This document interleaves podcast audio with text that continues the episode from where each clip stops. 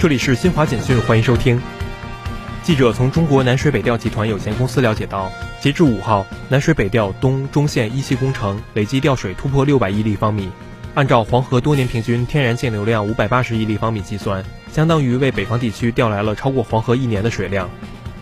为期四天的二零二三年东盟旅游论坛五号在印度尼西亚日惹特区落下帷幕。除东盟十国外，中国、日本、韩国、印度和俄罗斯作为特邀国也出席论坛。智利内政部副部长曼努埃尔·蒙萨尔维四号说，该国中南部森林火灾情况仍高度复杂，火灾造成的死亡人数已上升至二十三人。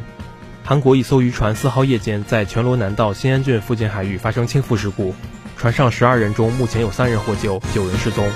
以上由新华社记者为您报道。